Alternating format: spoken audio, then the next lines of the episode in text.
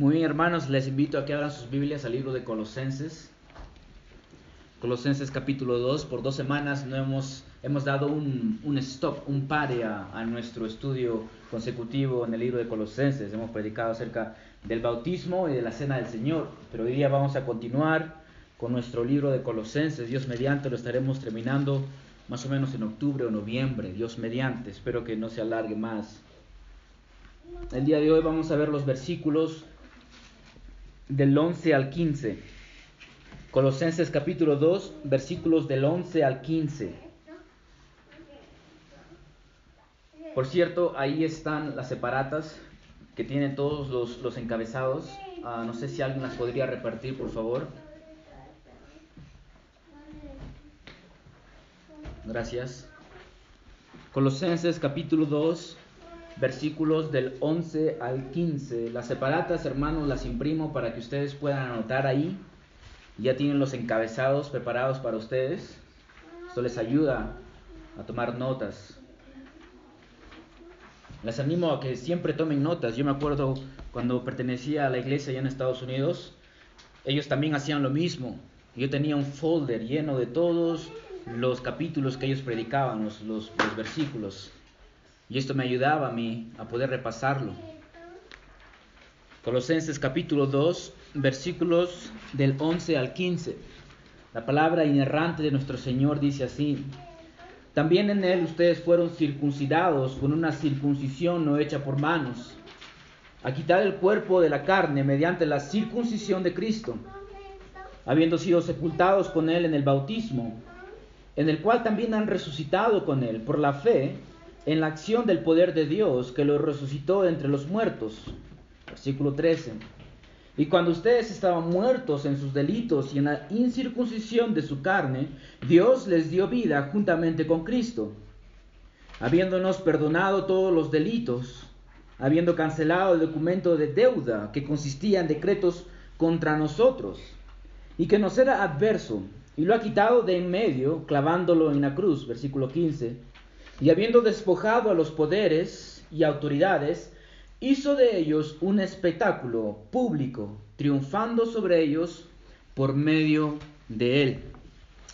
Querida congregación, es el objetivo de Satanás y de los falsos maestros hacernos sentir incompletos espiritualmente hablando. Ellos quieren que entiendas, Satanás quiere poner en tu mente de que te falta algo, te falta algo para llegar a Dios. Te falta algo en tu caminar espiritual. El objetivo es desanimarte. Como dije, este es el objetivo de Satanás y de los falsos maestros. Pero lamentablemente, hermanos, algunos creyentes sin darse cuenta actúan como ellos. Les doy un ejemplo. Algunos dicen, ¿ya has sido bautizado en el Espíritu? Y te preguntan esto porque en sus mentes ellos ya lo han recibido y tú no. Te quieren hacer sentir incompleto, que como que te falta algo. ¿Ya puedes hablar en lenguas? Todavía no, entonces aún no has sido bautizado en el Espíritu. Algunos dicen, Dios me ha revelado en sueños cosas que otros no saben. Y esto no saben nos hace sentir incompletos, como que nos falta algo. Hay algo que ellos conocen y que a nosotros Dios no nos ha dado a conocer. Esto es hacer sentir a alguien incompleto. Y esta es la obra de Satanás y de los falsos maestros. Pero lamentablemente nosotros a veces somos culpables de ello. Y quizás cosas como estas, como estas, jamás saldrán de nuestras bocas. Pero sin embargo podemos cometer el mismo error. Por ejemplo, algunos pueden decir, ah, tú no guardas el cuarto mandamiento en el día domingo, como si nos faltara algo. Otros pueden decir, ah, tu iglesia no se suscribe a alguna confesión histórica. Y por cierto, esto es lo que a mí me han dicho antes. Como si agregarse una confesión histórica hace que nuestra iglesia sea menos. Así que tengamos cuidado, hermanos, de hacer sentir a alguien incompleto cuando las escrituras nos dicen de que todo creyente ya es completo en Cristo. De que a nosotros no nos falta absolutamente nada. La última vez que estudiamos el libro de Colosenses vimos los versículos del 6 al 10. Y en el versículo 9 y 10 leímos que en Cristo reside toda la deidad. Y que en ese Cristo, que es Dios en la carne, nosotros los cristianos, cristianos hemos sido hechos completos. Ahora en, los versículos del 11 al 15, lo que Pablo va a hacer es demostrar cómo nosotros hemos sido hechos completos en Cristo en cuanto a nuestra salvación. Pablo va a expandir un poco más acerca de cuán completos estamos en Cristo. Así que quiero que veamos este pasaje en cuatro encabezados, que ustedes ya lo tienen ahí. Empecemos con el, con el encabezado 1. Circuncidados en él. Los creyentes han sido circuncidados en Cristo. Como habíamos mencionado al inicio de nuestro estudio, los colosenses tenían un gran problema. ¿Y cuál era este problema? El, sincretismo religioso. ¿Y qué es esto? Una combinación de muchas creencias. Y nosotros podemos ver aquí que estos falsos maestros estaban agregando la circuncisión, leyes judías, y Pablo va a mencionar un poco más de ellas más adelante, habían agregado estas cosas al Evangelio, o bien para salvación, o también para crecer espiritualmente, y ambos están equivocados. Así que antes de que exponga el versículo 11, nosotros tenemos que entender qué era la circuncisión en el Antiguo Testamento. ¿Qué era la circuncisión en el Antiguo Testamento? La circuncisión, hermanos, la circuncisión de la carne, fue instituida por Dios en el Antiguo Testamento. ¿Para qué? Para ser una señal de su pacto con Abraham y sus descendientes. Dios le dijo a Abraham que él y sus descendientes tenían que circuncidarse, que todo descendiente de él, varón, tenía que ser circunciso al octavo día de su nacimiento. Y era a través de la circuncisión donde un niño entraba al pacto que Dios había hecho. Y a través de entrar a este pacto, todos ellos recibirían las bendiciones que trae estar en este pacto, hermanos. Sin embargo, desde el Antiguo Testamento, la circuncisión de la carne era un símbolo utilizado para demostrar o ilustrar la necesidad de ser circuncidado en el corazón, es decir, de tener el corazón limpio, de que Dios corte de nuestros corazones el pecado. Y Dios haría esto a través de la fe. Por ejemplo, en Deuteronomios 36, escucha lo que dice Moisés al pueblo de Israel. Además, dice, el Señor tu Dios circuncidará tu corazón y el corazón de tus descendientes. escucha esto, para que ames al Señor tu Dios con todo tu corazón y con toda tu alma, a fin de que vivas. La circuncisión del miembro viril, hermanos, no garantizaba de que ese niño iba a amar a Dios o lo iba a obedecer. Esa circuncisión era para mostrarle de que aún le falta la verdadera circuncisión, la circuncisión del corazón. Solamente cuando ellos sean circuncidados de corazón, ellos realmente van a amar a Dios y obedecerlo. En Romanos 2.29, Pablo dice, pues es judío, escucha esto, el que lo es interiormente. Y la circuncisión es la del corazón por el espíritu. La verdadera circuncisión, hermanos, es la que sucede en el corazón y esto a través del Espíritu Santo. Es este tipo de circuncisión que Pablo tiene en mente cuando nos habla del versículo 11. Veamos entonces ahora el versículo 11. También en Él, es decir, en Cristo Jesús, dice, ustedes fueron circuncidados es como si Pablo les dijera a los colosenses, hermanos, ustedes no necesitan circuncidarse porque ya han sido circuncidados. No necesitan cortarse parte del miembro viril porque ustedes ya han recibido la verdadera circuncisión. Hubo un tiempo en sus vidas que una circuncisión tuvo lugar en ustedes. Los colosenses y nosotros, hermanos, que hemos depositado nuestra fe en Cristo, ya hemos recibido una circuncisión. Pero hermanos, esta circuncisión que nosotros hemos recibido es superior a la circuncisión que los varones recibían en el Antiguo Testamento. Y Pablo lo describe de tres formas.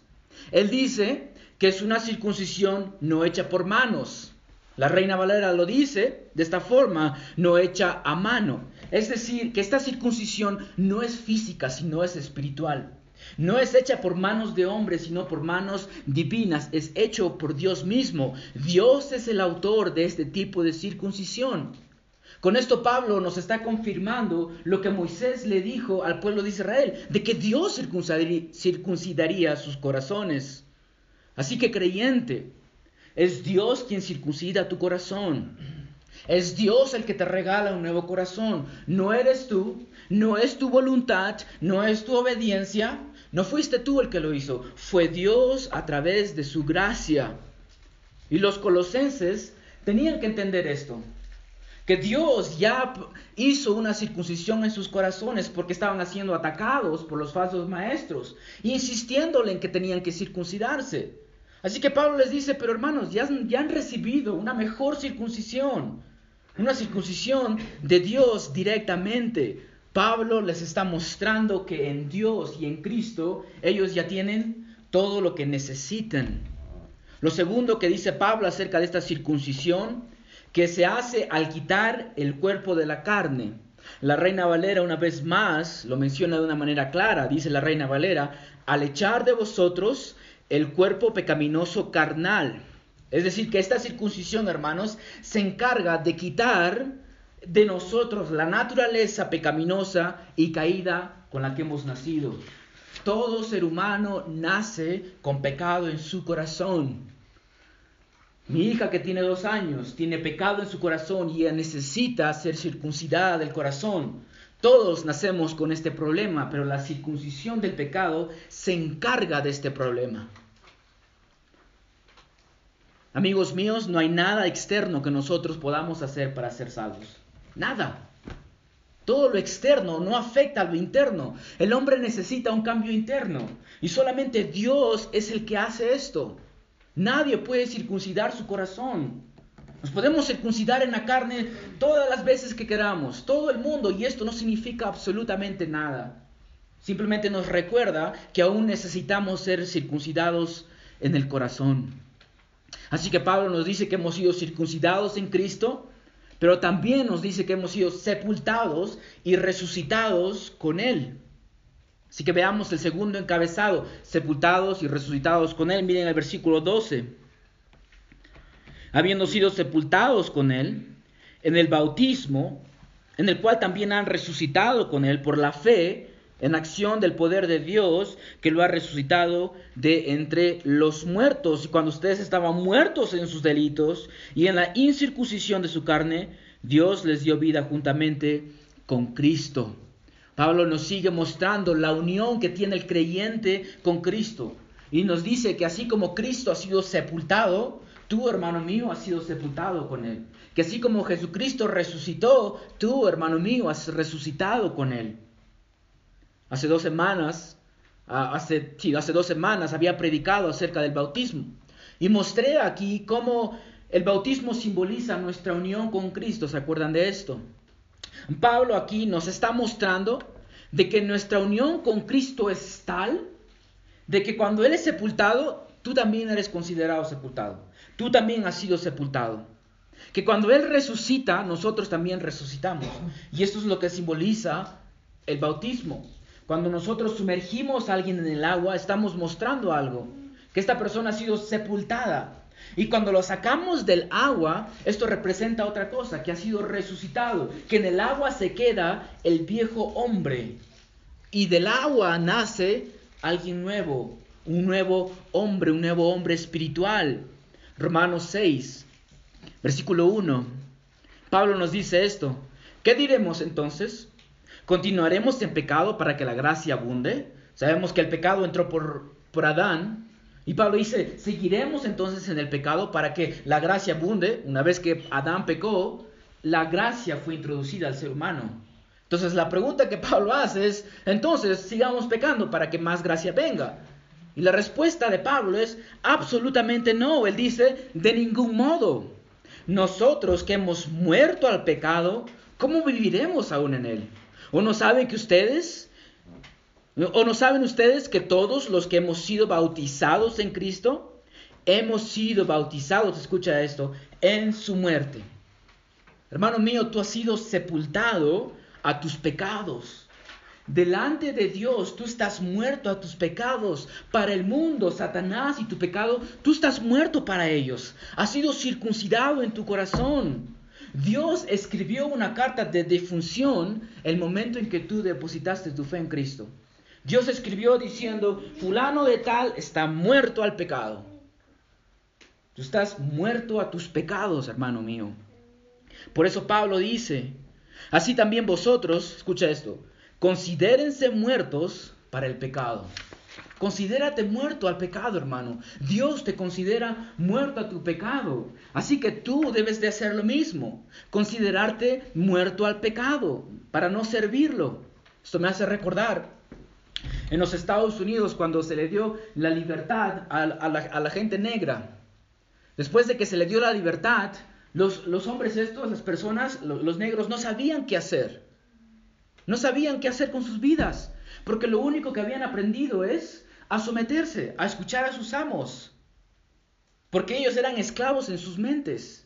Muchos de ellos querían regresar a vivir en la vida en que ellos vivían antes, porque no conocían de otra forma. Si el amo venía y les decía, tú vas a, regresar a mi casa a trabajar conmigo, ellos obedecerían porque no saben otra cosa. Y hermanos, nosotros actuamos muchas veces de esta forma. Dios nos dice que hemos muerto al pecado, hemos sido libres del pecado, pero muchas veces regresamos y pensamos de que el pecado es nuestro amo, de que el pecado ya nos venció, de que no podemos liberarnos de dicho pecado. Y hermanos, a veces yo, yo soy así de tonto. Pienso en un pecado específico y digo, ¿y cuándo se va a morir este pecado? Pero Pablo me dice, y es muerto al pecado. El pecado no tiene poder sobre ti, estás muerto al pecado. Hemos sido sepultados con Cristo, pero también dice Pablo que hemos sido resucitados con Él. Romanos 6, una vez más, en el versículo 4, dice, por tanto, hemos sido sepultados con Él por medio del bautismo para muerte, a fin de que como Cristo resucitó de entre los muertos por la gloria del Padre, así también nosotros andemos en novedad de vida. Porque si hemos sido unidos a Cristo en la semejanza de su muerte, ciertamente lo seremos también en la semejanza de su resurrección. Sabemos esto, que nuestro viejo hombre fue crucificado con Cristo para que nuestro cuerpo de pecado fuera destruido, a fin de que ya no seamos esclavos al pecado, hermanos. El viejo hombre ha sido crucificado, el viejo John ha sido crucificado. Yo tengo muchos amigos en Tacna yo no he visto hace muchos años. No los he visto desde que el Señor me ha salvado. Así que ellos solo recuerdan al viejo John, al viejo hombre. Ellos no conocen a este nuevo hombre. Yo he muerto a mi pecado, hermanos, y he resucitado. Una nueva criatura ha resucitado, se ha levantado entre los muertos y ha nacido ahora un nuevo hombre.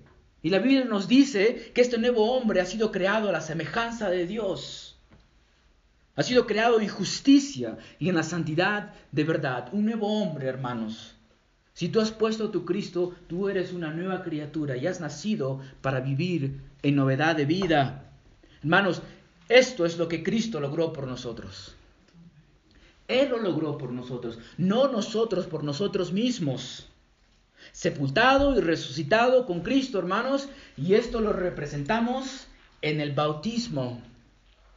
Por cierto, el tipo de bautismo que nosotros realizamos es por inmersión, no por aspersión. Si saben qué es aspersión, es tomar un poco de agua y simplemente rociar a la persona que se va a bautizar. Algunos hermanos reformados hacen esto, la Iglesia Católica hace esto. Pero nosotros no hacemos esto, bautizamos por inmersión. ¿Por qué? Porque la inmersión simboliza perfectamente una sepultura y una resurrección, ¿cierto?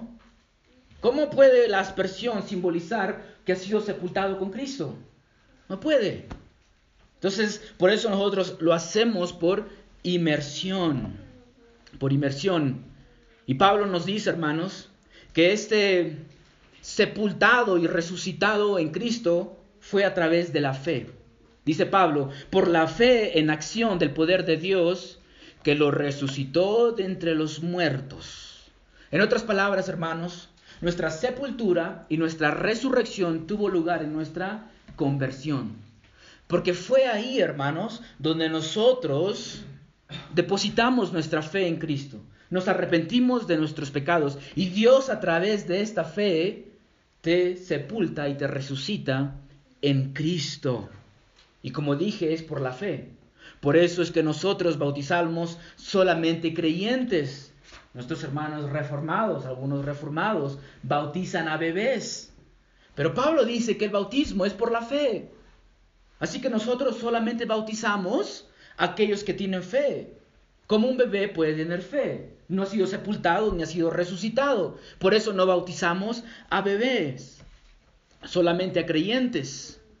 Pablo está tratando de mostrar a los colosenses que aquel que resucitó a Cristo de entre los muertos, con ese mismo poder que lo resucitó, nos ha resucitado, nos ha sepultado y resucitado a través de la fe. Así que hermanos, entiendan esto. Si los hermanos en Colosas entendían que el poder de Dios que obró en ellos sigue obrando en ellos, ¿ustedes creen que sería fácil de convencerles de que le falta algo? ¿Sería fácil? No. Si tenemos el poder de Dios, hermanos, aún trabajando en nosotros, ¿nos faltará algo? No nos falta nada. Así que aquí el que ha su fe en Cristo, escucha esto, el poder de Dios sigue obrando en ti. Y te pregunto yo, ¿te falta algo? ¿Podrías creerle a un falso maestro si te dice que te falta algo? Mira hermana, te falta este, este paso de fe para que seas mejor espiritualmente. ¿Podríamos creerlo cuando decimos, cuando Pablo nos dice, pero si tú tienes el poder de Dios, creyente? En Efesios capítulo 1, versículo 18, Pablo ora de esta forma por los Efesios. Dice, mi oración es que los ojos de sus corazones les sean iluminados, para que sepan cuál es la esperanza de su llamamiento, cuáles son las riquezas de la gloria de su herencia en los santos. Escuchen esto, ¿Y cuál es la extraordinaria grandeza de su poder para con nosotros, los que creemos conforme a la eficacia de su fuerza, de su poder? Y escucha esto. Ese poder obró en Cristo cuando lo resucitó de entre los muertos y lo sentó a su diestra en los lugares celestiales. Ese mismo poder, hermanos, que resucitó a Cristo entre los muertos, Pablo dice, que nosotros tenemos que experimentarlo, que nosotros tenemos que conocerlo más y más. ¿Por qué? Porque es nuestro, hermanos. ¿Se dan cuenta que lo tenemos todo? Si tienes el poder de Dios, lo tienes todo, hermanos. No nos falta nada. Hermanos, yo creo en un Dios de milagros. Yo recuerdo una vez hablando con una persona, hace tiempo ya, y me hablaba sobre los milagros, ¿no? De, que le hace crecer la pierna el hombre a este hombre y que le hace aparecer su riñón y estas cosas. Y yo le decía, yo también creo en el poder de Dios, le decía a esta persona. Cada vez que Dios resucita a alguien entre los muertos, Dios utilizó su poder. Y esta persona me dijo, pero yo no me refiero a eso. Yo me refiero a algo mucho más grande. Y eso es una forma equivocada de verlo, hermanos. Está mal pensar de esta forma. Dios sigue ejerciendo el mismo poder que Él utilizó al resucitar a Cristo entre los muertos. Ustedes, hermanos, ¿saben cuál es el milagro más grande del mundo? La resurrección de Jesucristo. Ese es el milagro más grande de que Dios ahí hizo. Porque ahí dice Pablo en Efesios que Dios demostró la grandeza de su poder o la extraordinaria grandeza de su poder. Hermanos, ¿ustedes saben cuál es el problema con las iglesias carismáticas y pentecostales? De que ellos piensan el poder de Dios de las formas en que las, los he descrito a ustedes. Pero, pero cuando una persona es salva, no se sorprenden.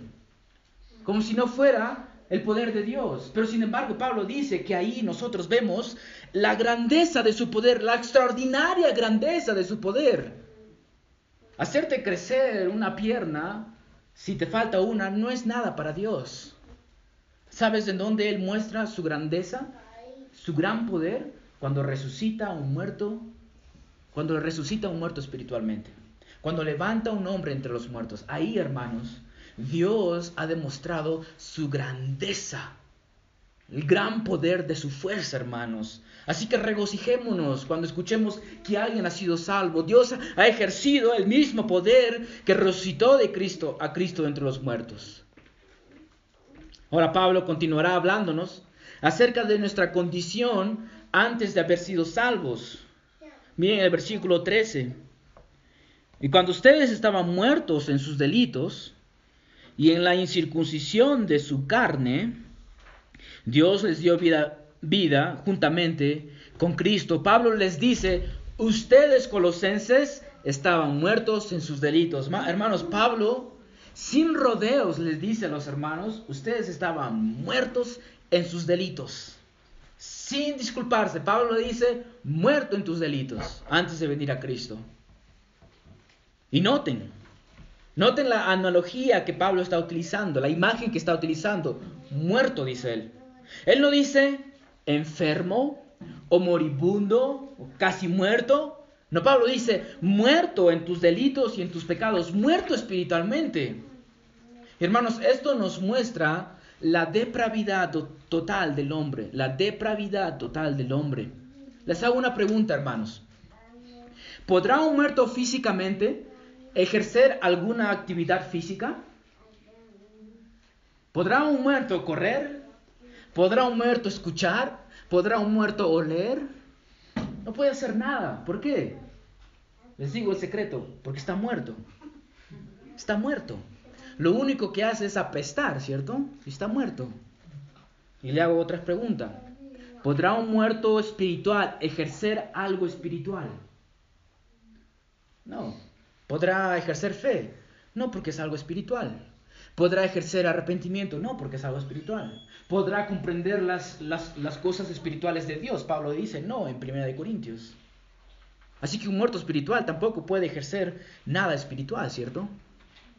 Algunos teólogos afirman que el hombre no está totalmente muerto en sus delitos, que aún tiene la capacidad y la libre voluntad de elegir salvación en Cristo, dicen ellos. Según ellos, todos aquí elegimos cooperar o no cooperar con la fe y el arrepentimiento. Según ellos, el Espíritu Santo solo hará nacer de nuevo a aquellos que decidan salvarse. Pero Pablo, hermanos, aquí claramente destruye esta noción, destruye tal pensamiento. Estar muerto en nuestros delitos, hermanos, implica una inhabilidad espiritual, inhabilidad espiritual, una incapacidad. ¿Podrá un cojo jugar fútbol si le faltan las dos piernas? Es una incapacidad. De la misma forma, el hombre natural es incapaz de poder salvarse. Me gusta lo que John MacArthur dice aquí. Dice, estar espiritualmente muerto significa estar desprovisto de todo sentido, ser incapaz de responder a estímulos espirituales de la misma manera que la muerte física supone la incapacidad de responder a estímulos físicos. No podemos hacer absolutamente nada para salvarnos, hermanos. ¿Por qué? Porque estábamos muertos en nuestros pecados. El hombre natural, hermano, entiende esto, es esclavo a su pecado. La Biblia nos dice que es el hijo de Satanás, que es rebelde hacia Dios, que está ciego a la verdad, que es corrupto, que está ocupado en malas obras, que está viviendo en el dominio de las tinieblas, que es incapaz de salvarse a sí mismo. En otras palabras, hermanos, el ser natural, el hombre natural, está muerto en sus pecados y su voluntad está esclavizada a su naturaleza pecaminosa. Hermanos, un esclavo no tiene libertad, ¿cierto? Un esclavo no puede decidir.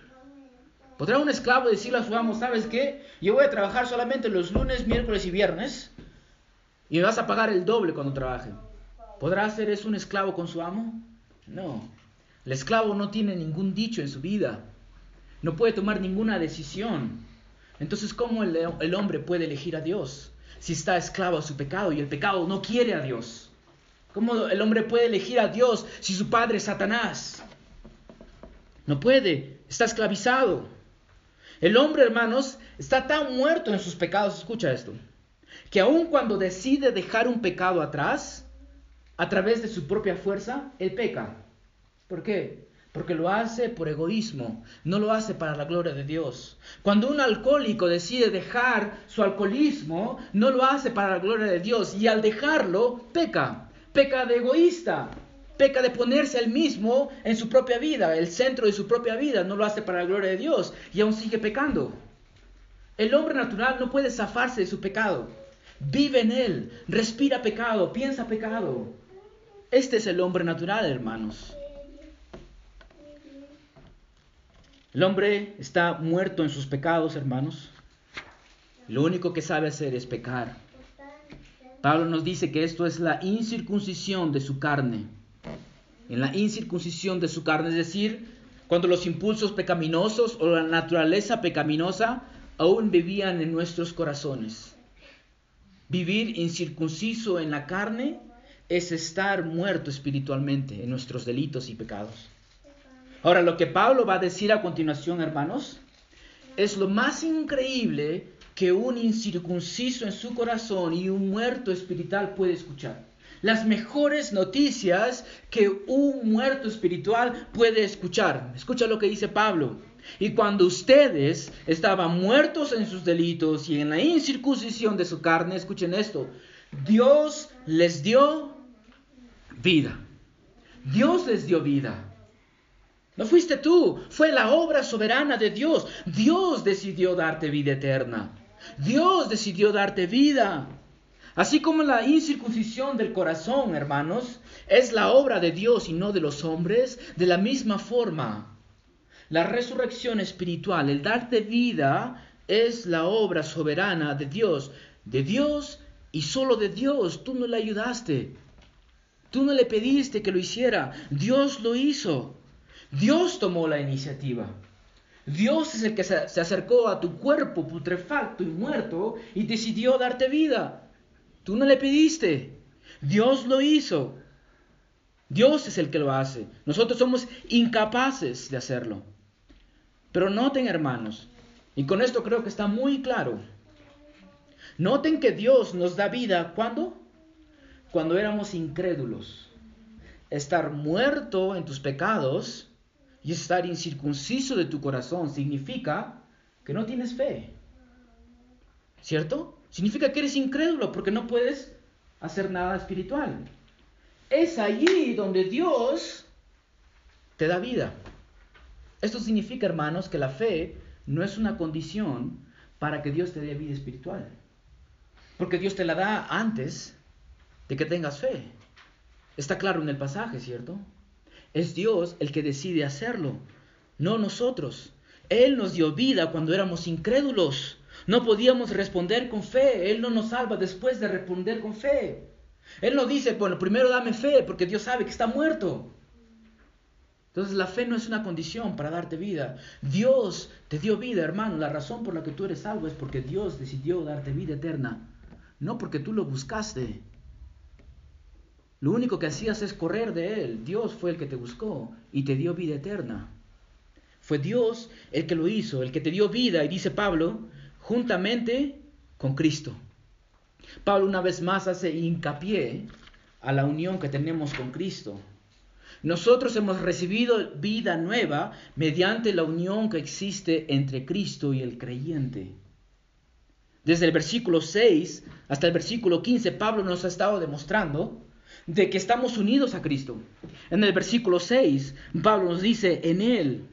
En el versículo 9, o versículo 10, otra vez en Él. Versículo 11, en Él. Versículo 12, con Él, con Él. Versículo 13, con Cristo. Y al final, versículo 15, por medio de Él. Una y otra vez mostrándonos que nosotros hemos recibido un beneficio porque estamos unidos en Cristo. Yo quería, o cuando estaba escribiendo mi sermón, había algo que quería compartir con ustedes y decidí no hacerlo. Pero ayer en la noche estaba pensando y leyendo unos pasajes y decía, voy a compartir esto con mis hermanos. Así que lo que lo voy a compartir es lo que estaba meditando ayer en la noche, hermanos. Les voy a hacer una pregunta. ¿Cuándo empezó nuestra unión con Cristo? ¿Cuándo empezó nuestra unión con Cristo? Ciertamente cuando ponemos nuestra fe somos unidos a Cristo, ¿cierto? Somos regenerados, somos redimidos y unidos a Cristo. Pero hermanos, nosotros hemos recibido la vida porque ya estábamos unidos a Cristo. ¿Me entienden? La razón por la que tú has sido has recibido vida es porque tú ya estabas considerado unido en Cristo. ¿Y cuándo empezó esto? Desde antes de la fundación del mundo. Dios ya te consideraba unido a Cristo desde antes de la fundación del mundo. La razón por la que has recibido todos los beneficios espirituales es porque desde antes de la fundación del mundo ya eras considerado unido a Cristo. Por eso Pablo dice en Efesios 1, versículo 4, dice, porque Dios nos escogió, escucha esto, en Cristo.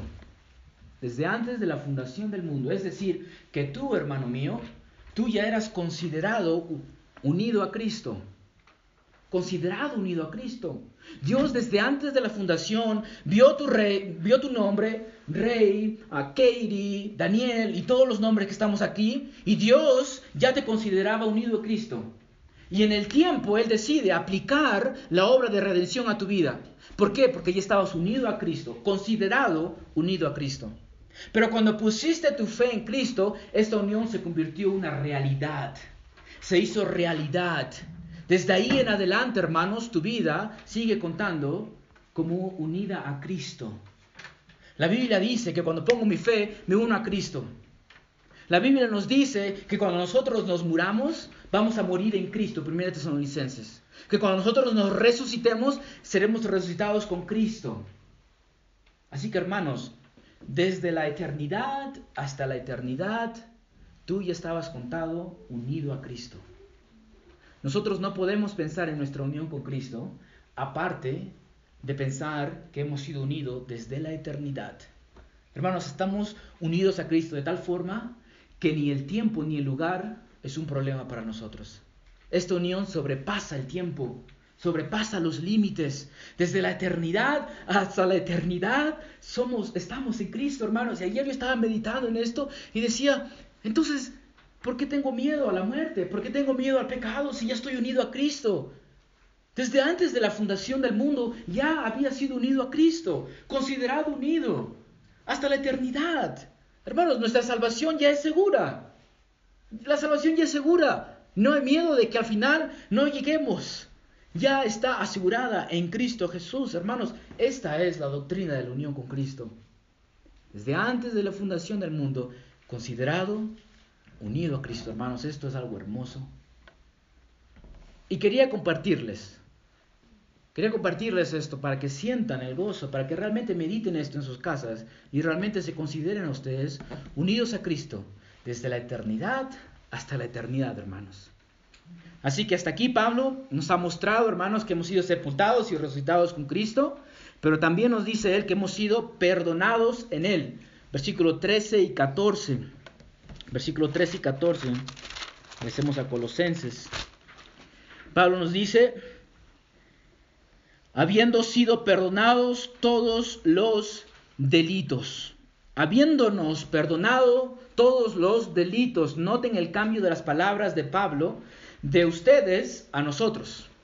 Antes dice, ustedes, a ustedes les dio vida, ahora Pablo dice, a nosotros nos ha perdonado, que es lo que está haciendo Pablo aquí. Él está escribiendo a gentiles. Él es un judío. Le está mostrando que todo ser humano, hermanos, necesita perdón de Dios. Todo ser humano necesita perdón. De todos los delitos, Pablo es muy claro en decirnos cuántos de nuestros pecados han sido perdonados. ¿Cuántos dice él? ¿Una parte? ¿La mitad? ¿Casi todos? Dios habrá dejado un pecado en ti y te habrá dicho, ¿sabes qué? Te perdono todos los pecados menos ese. Ese ya no puedo ya, ese ya no puedo. Así que tú vas a tener que redimir ese pecado. ¿Habrá dicho eso Dios? No, hermanos, todos nuestros pecados, la necesidad más grande del hombre es que todos sus pecados sean perdonados. Y hermanos, nuestro perdón es gratuito. ¿Has pagado para que tú seas salvo?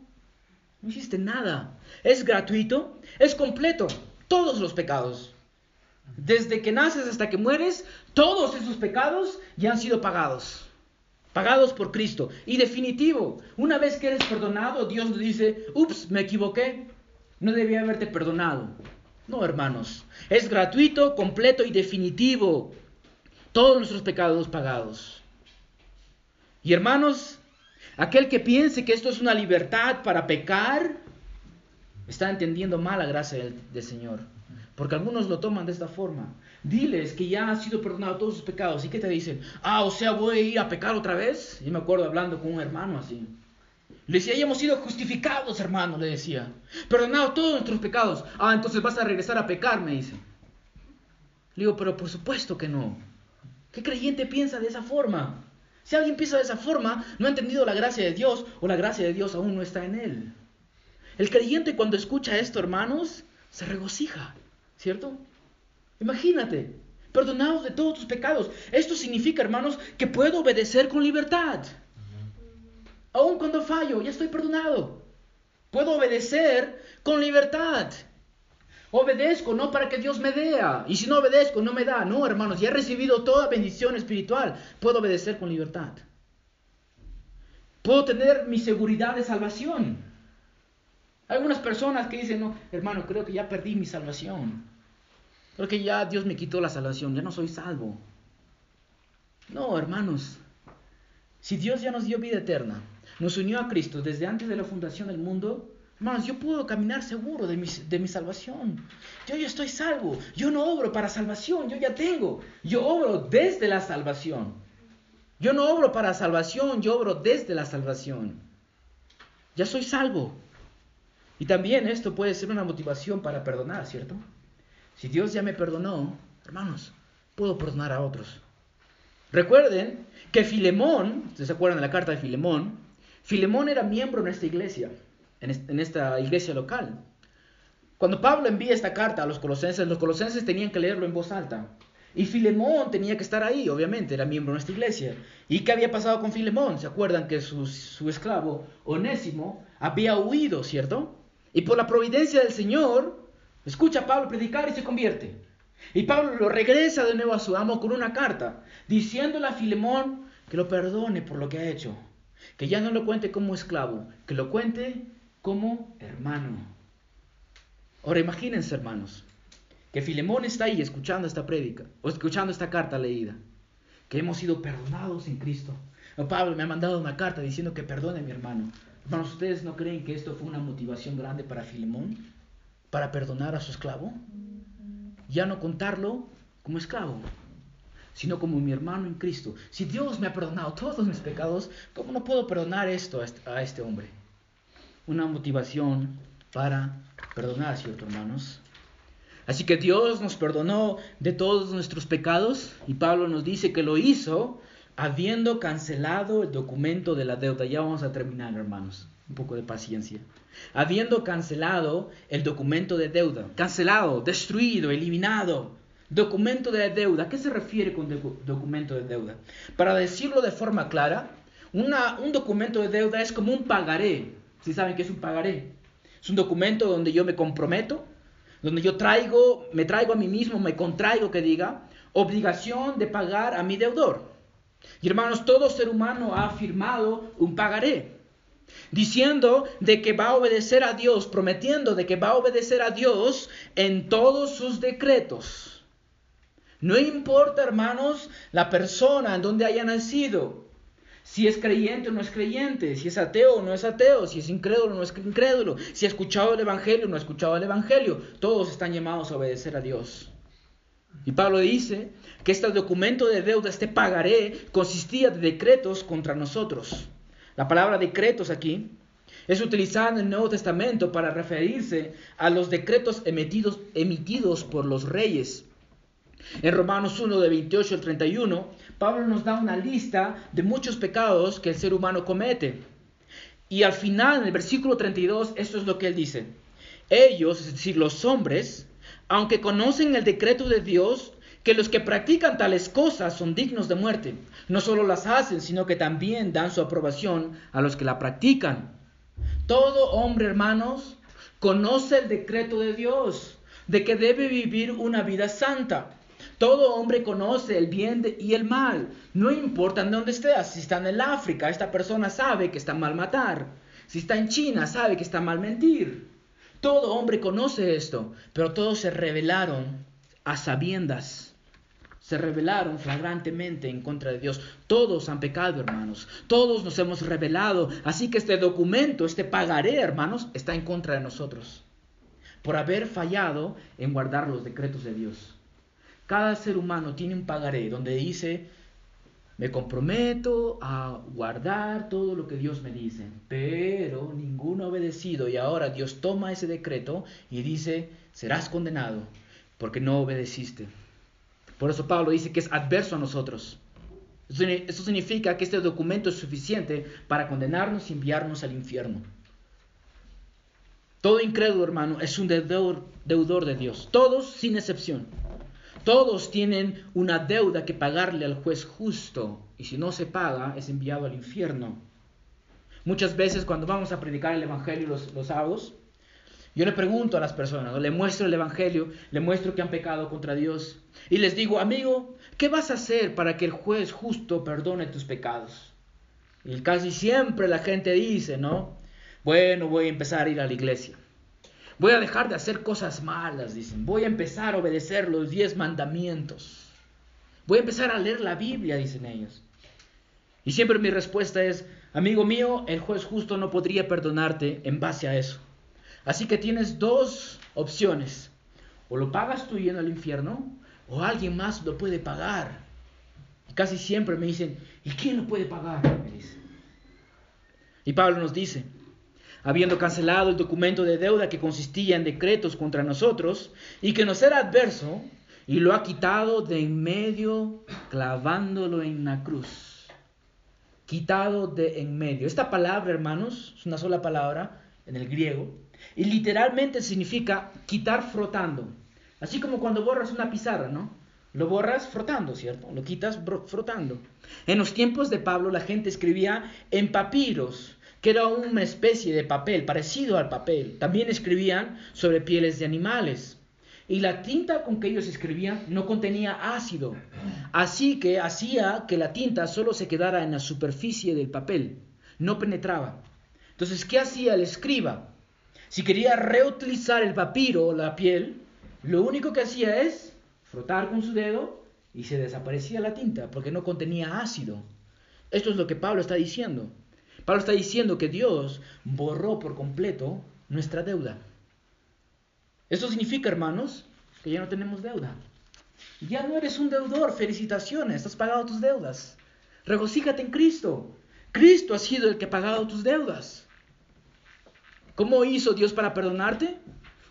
No simplemente pretendiendo que ya no existía, no simplemente dependiendo en su misericordia, no simplemente diciéndote, no te preocupes, yo soy un Dios de amor, así que voy a pasar por alto tus deudas.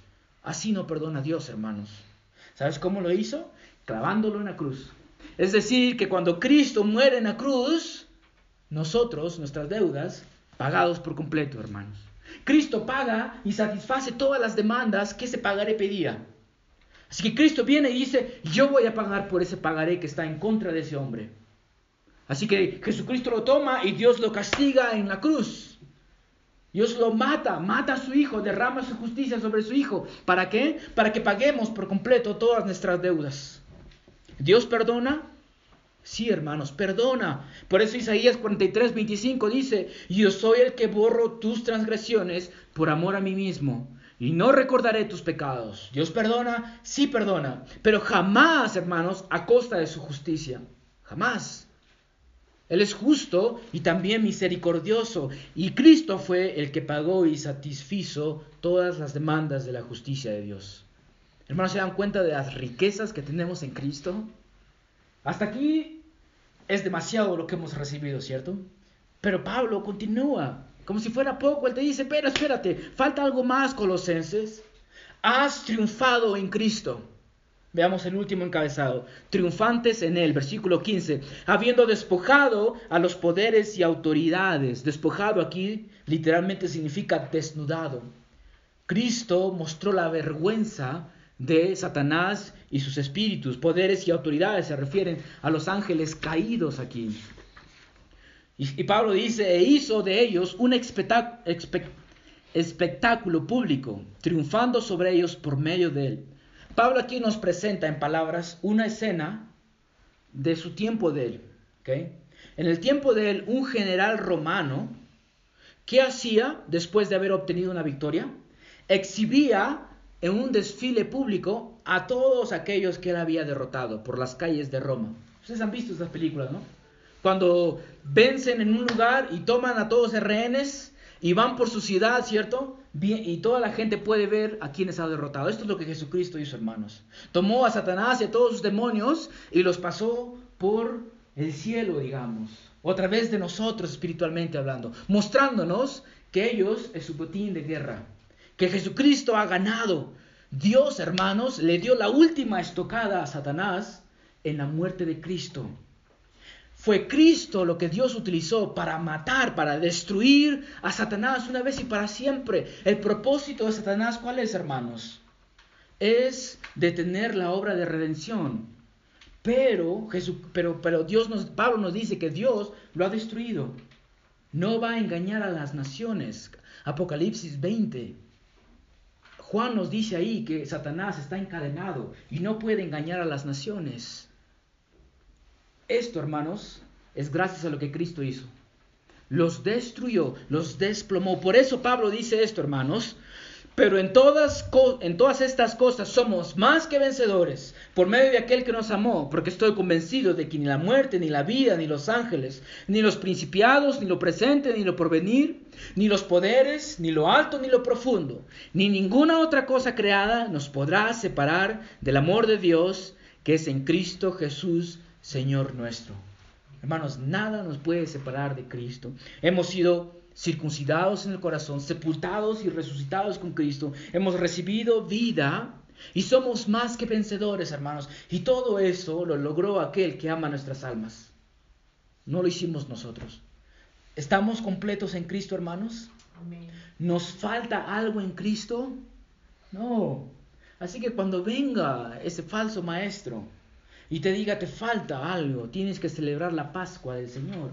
Y me acuerdo cuando estuve allá en, el Parque Pino y esta mujer les decía a, a, sus oyentes de que tienen que practicar la Pascua, decían ellos.